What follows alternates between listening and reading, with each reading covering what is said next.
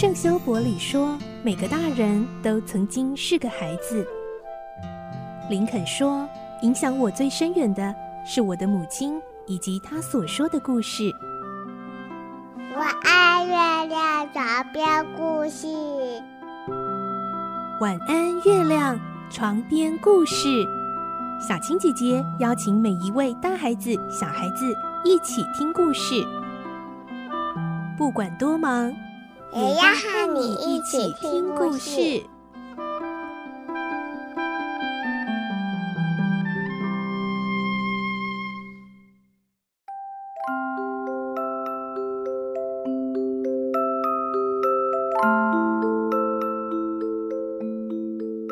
晚安，欢迎你和我们一起听故事。我是小青姐姐，我们要继续听孤雏类的故事。今天是五十集喽。上一集我们听到费琴知道南茜竟然把她和蒙克斯设计陷害奥利弗的秘密都说出去了，非常的愤怒，并且立刻也告诉了比尔。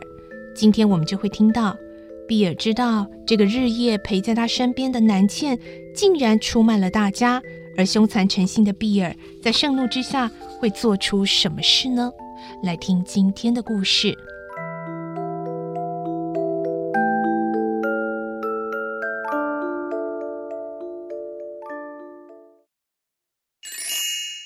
孤雏泪五十集：南茜之死。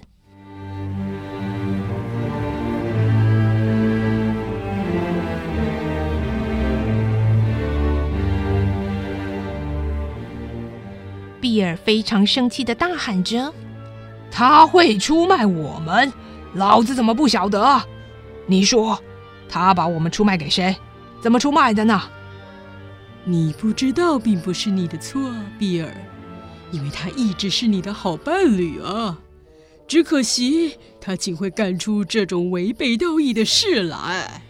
费琴以冷肃的眼光望了望比尔之后，走到床前。摇醒熟睡中的鲍尔达。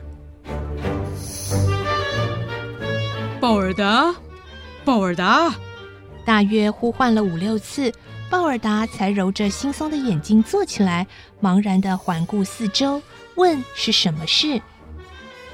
鲍尔达，你把今天晚上刺探得来的一切，从头再说一遍。这个人想亲耳听一听。费琴指着比尔说：“告诉他。”鲍尔达，你跟踪南茜到哪里？呃，呃，跟到伦敦桥啊。那你看见他在那里遇见两个人，是不是？呃，是的。南茜跟他们说了什么？你告诉他。循着费琴的诱导，鲍尔达很得意的将今晚所见所闻一五一十的重新叙述一遍。可恶！我去找那女人算账。三千丈无名的怒火烧坏了比尔的理智，他猛然推开费琴的手，像发疯似的冲出房间，三步并作两步的奔下楼去。费琴急忙追上前去，说：“碧儿，碧儿，碧儿，你要叫南茜怎么样？哎，老子决定要宰掉那个女人！”碧儿咬牙切齿的对着追上来的费琴这么说。费琴赶紧一手扳住门把，挡住碧儿，别干出那种傻事，比尔，太过冲动会坏事的。我们要小心行事，别太过暴躁啊！比尔一句话也不回，沉着脸推开费琴，拉开门，迈着大步冲进黎明前寂静的街道。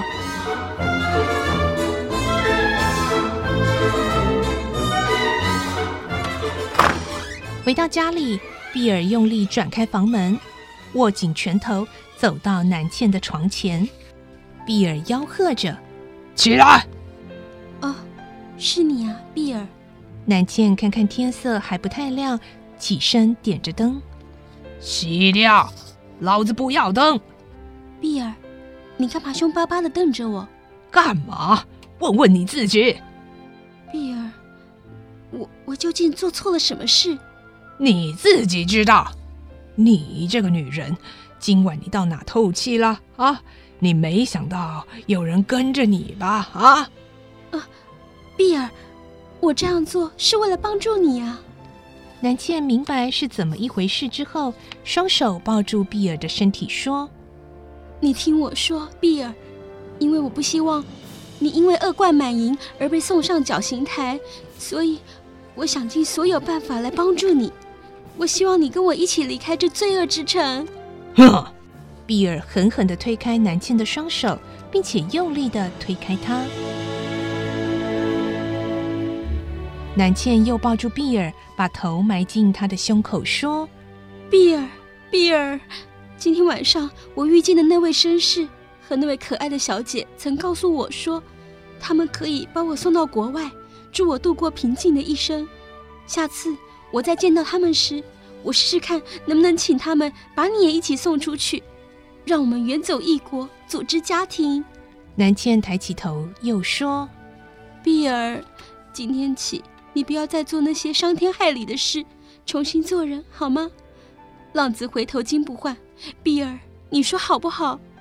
碧儿再度推开南茜的手，拿出短枪，紧握在手里。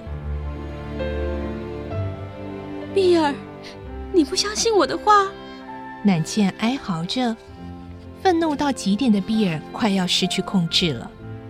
你就是杀死我，我也无憾，比尔。我只求你相信我，好好的想一下，比尔。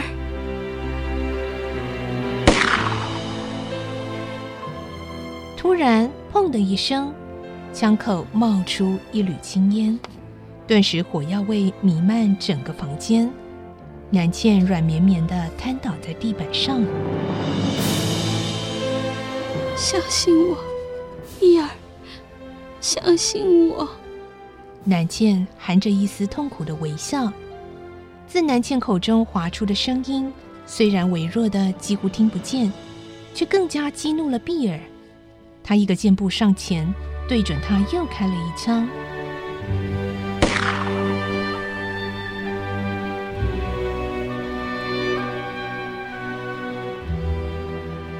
比尔虽然向来杀人不眨眼。但看见一直陪在他身边的南茜，生命竟然结束在自己的手中。此刻的他也软弱地靠在墙边，用手遮住眼睛。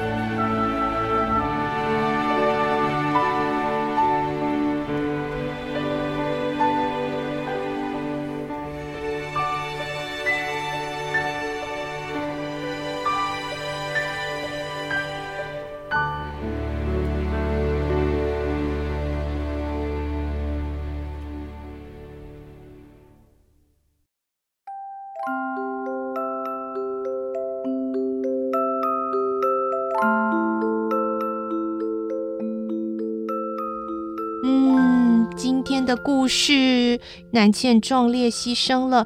嗯，这样子想来，其实南茜在之前拒绝老绅士跟罗斯小姐的帮助，已经是。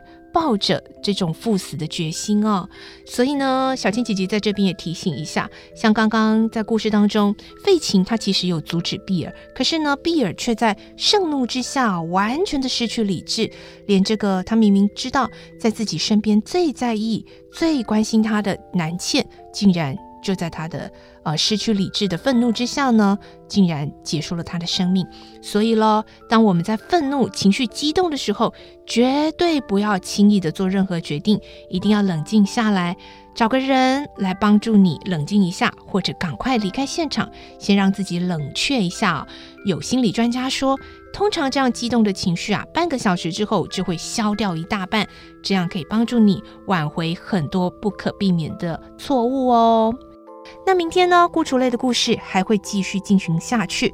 南茜的牺牲为的是要拯救奥利弗，真的能够成功吗？明天再来听这个故事喽。我是小青姐姐，我们明天再见，拜拜。小朋友要睡觉了，